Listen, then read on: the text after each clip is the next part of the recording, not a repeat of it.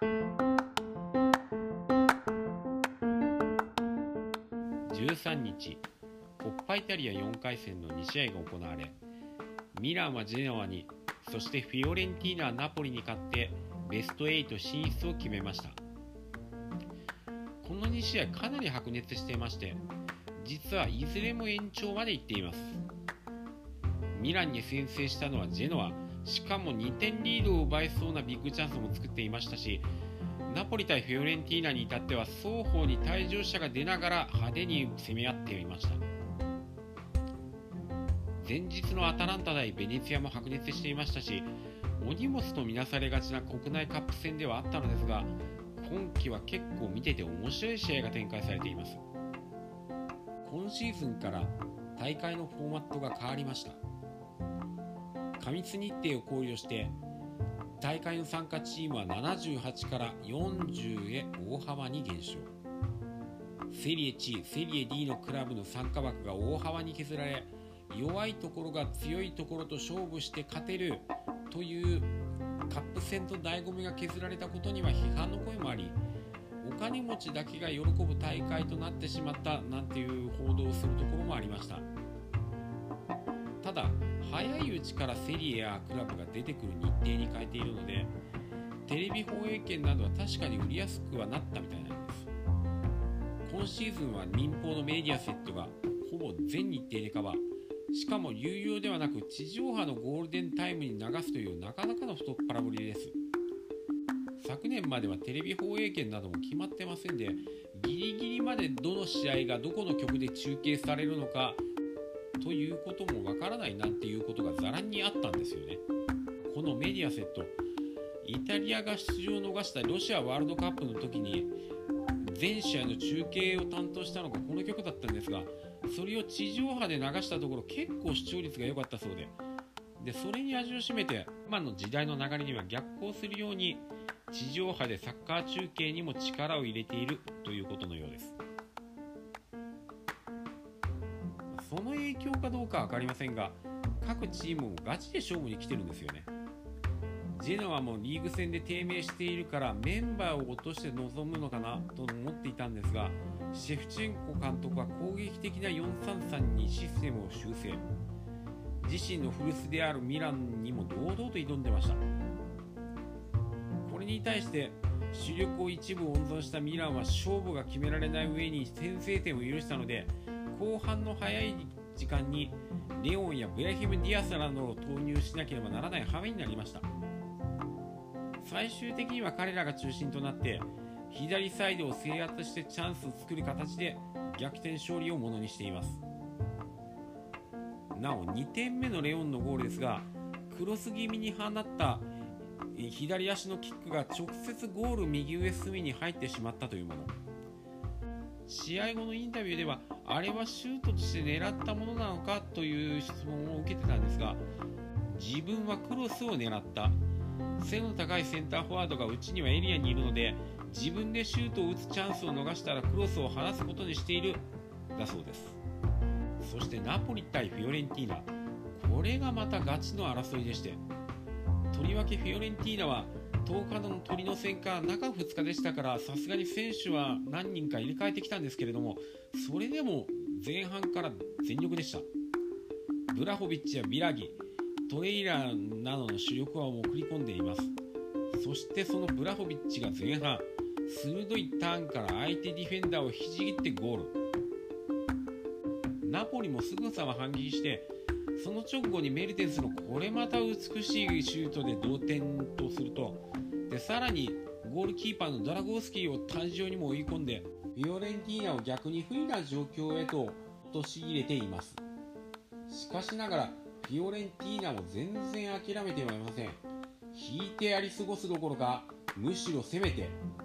そしてビーラギのゴールでなんと再リードに成功。相手には2人退場者が出て数的な状況まで逆転してしまいます。ナポリもしぶとくて9人になった後アディショナルタイムでペターニャがゴールを決めて延長まで持ち込むのですがその状態で30分を戦える気力体力まではなく3ゴールを奪われて敗れました。なおフィオレンティーナは新戦力のピオンテクが途中出場から移籍後初戦でゴールを決めています。彼の獲得名目上はブラホビッチのサブということになっているようなのですがそれ以上の意味合いもある可能性がありましてブラホビッチ側がチームとの契約延長を渋っていて移籍金のオファー金額次第ではこの冬に放出することも十分あり得るとクラブ幹部が明言しています。噂ではアーセナルが興味を示している一方代理人がかなりの額の手数料をふっかけているという話も結構ありましていずれにせよ今シーズンの移籍市場は彼の動向が話題の軸となりそうです。それではまた。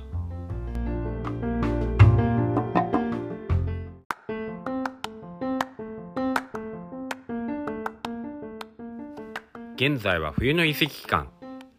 イタリアでは修繕のメリカートなんて言い方もされておりまして、その言葉通り各チームは前半戦でうまくいかなかった部分の修正に入ります。またチームの事情だけではなく、出場機会の少なかった選手を試合に出してあげようと、他のチームへレンタルで移籍させるなんてこともよく行われます。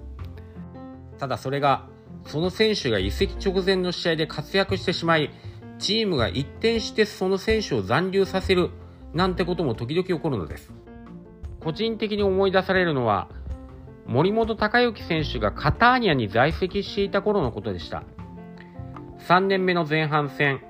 出場機会が少なくて、他のチームにレンタルに出して経験を積ませようという方針をチームが固めていたそうです。ところが、冬のメルカートに突入する前のローマ戦で2ゴール。そこからカターニャは森本選手の残留を決めて後半戦は主力になるという展開だったのですさてそういう感じで運命が変わるのではないかと見られている選手がいますインテルのミッドフィルダーステファノ選手のことです前半戦は故障の影響で出遅れあまり出場機会を得られなかった彼にはサンプドリアへのレンタル移籍が濃厚だとの話が出ていました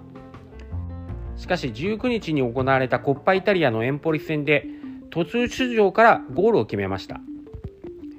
シモーネ・インザギ監督は試合後、メディアセットのインタビューで、ここまで出場機会は得られなかったが自分は重要視している。選択をするのは彼らが、インテルのユニフォームを着る限りは大事に考えると表明。その試合でコレアが左ももの屈筋を痛めておよそ1ヶ月程度戦線を離脱する見通しとなったことで一転して残留するのではないかとの話も出ています。もっとも今朝のガゼッタ・デロスポルトの報道ではベネツィア戦まではチームに帯同し来週に移籍するのではないかとも言われています。もう一つ移籍関連の話題でイタリアを騒がせているのが現在セリエ A の得点ランキングトップフィオレンティーナのフォワード、ブラホビッチにユベントスが興味を示しているというニュースです。昨日から全紙一斉に報道を開始し、フィオレンティーナのイタリアの監督が非常に気に入っているとされるクルゼフスキーのトレードもつけて、3500万ユーロの移籍金でどうですか？という話をしているらしいとぶち上げておりました。もっとも昨日、ジョー・バローネ GM が明らかにしたところでは、プレミアリーグのクラブからオファーは来ているものの、ゆうべからは何もないとのことでした。地元記者の間で言われているところでは、ブラホビッチ自身に冬に移籍をするというつもりはなく、説得は難しいのではないかという見方が広がっています。いずれにせよ、クラブ側にはまだ選手側の最終的な希望は聞かされていないとのこと。ゆうべは高額の年俸を用意し、フィオレンティーナに対しても選手間トレードではなく、移籍金を全額キャッシュにする意向だとも今朝の地元紙では報じられていますが果たしてどうなのでしょうか。さて最後に今朝の報道ベースにセリエや第23節のスタメン予想などの情報を紹介しておきましょう。日曜日注目のビッグマッチミラン対ユベントスですがミランはアフリカネーションズカップから戻ったベラステルが出場を争う準備ができているとのことユベントスは右にデッシーリオ、左にペッレグリーニのサイドバックで行く模様。クワドラードとマッケニーが一列に前に上がり、ウィングとしてプレーする見込みだとも報じられています。サレルニターナとのカンパーニャ州ダービーに臨むナポリは、故障から復帰したオシムヘンが先発する可能性が高いと報じられています。また、ジャンパウロ監督が就任したサンプドリアは、3バックにシステムを変えてスペッツィアに挑む模様。一方、前節、アウェーでミランを破ったスペッツィアですが、こちらは出場停止となるマッジョーレ以外は、すべて前節と同様のメンバーとなるという見通しのようです。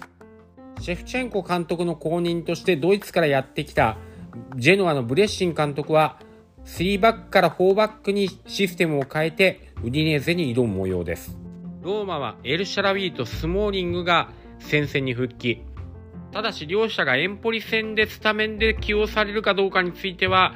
最終的な判断は直前に持ち越されるとのことです。あと気になるところですが、ラツヨ戦に挑むアタランタはローマへの出発を遅らせました。現在新型コロナの感染者が7人出ており、本日午前中に PCR 検査を実施して再度判断する模様です。無事開催されるといいんですけどね。それではまた。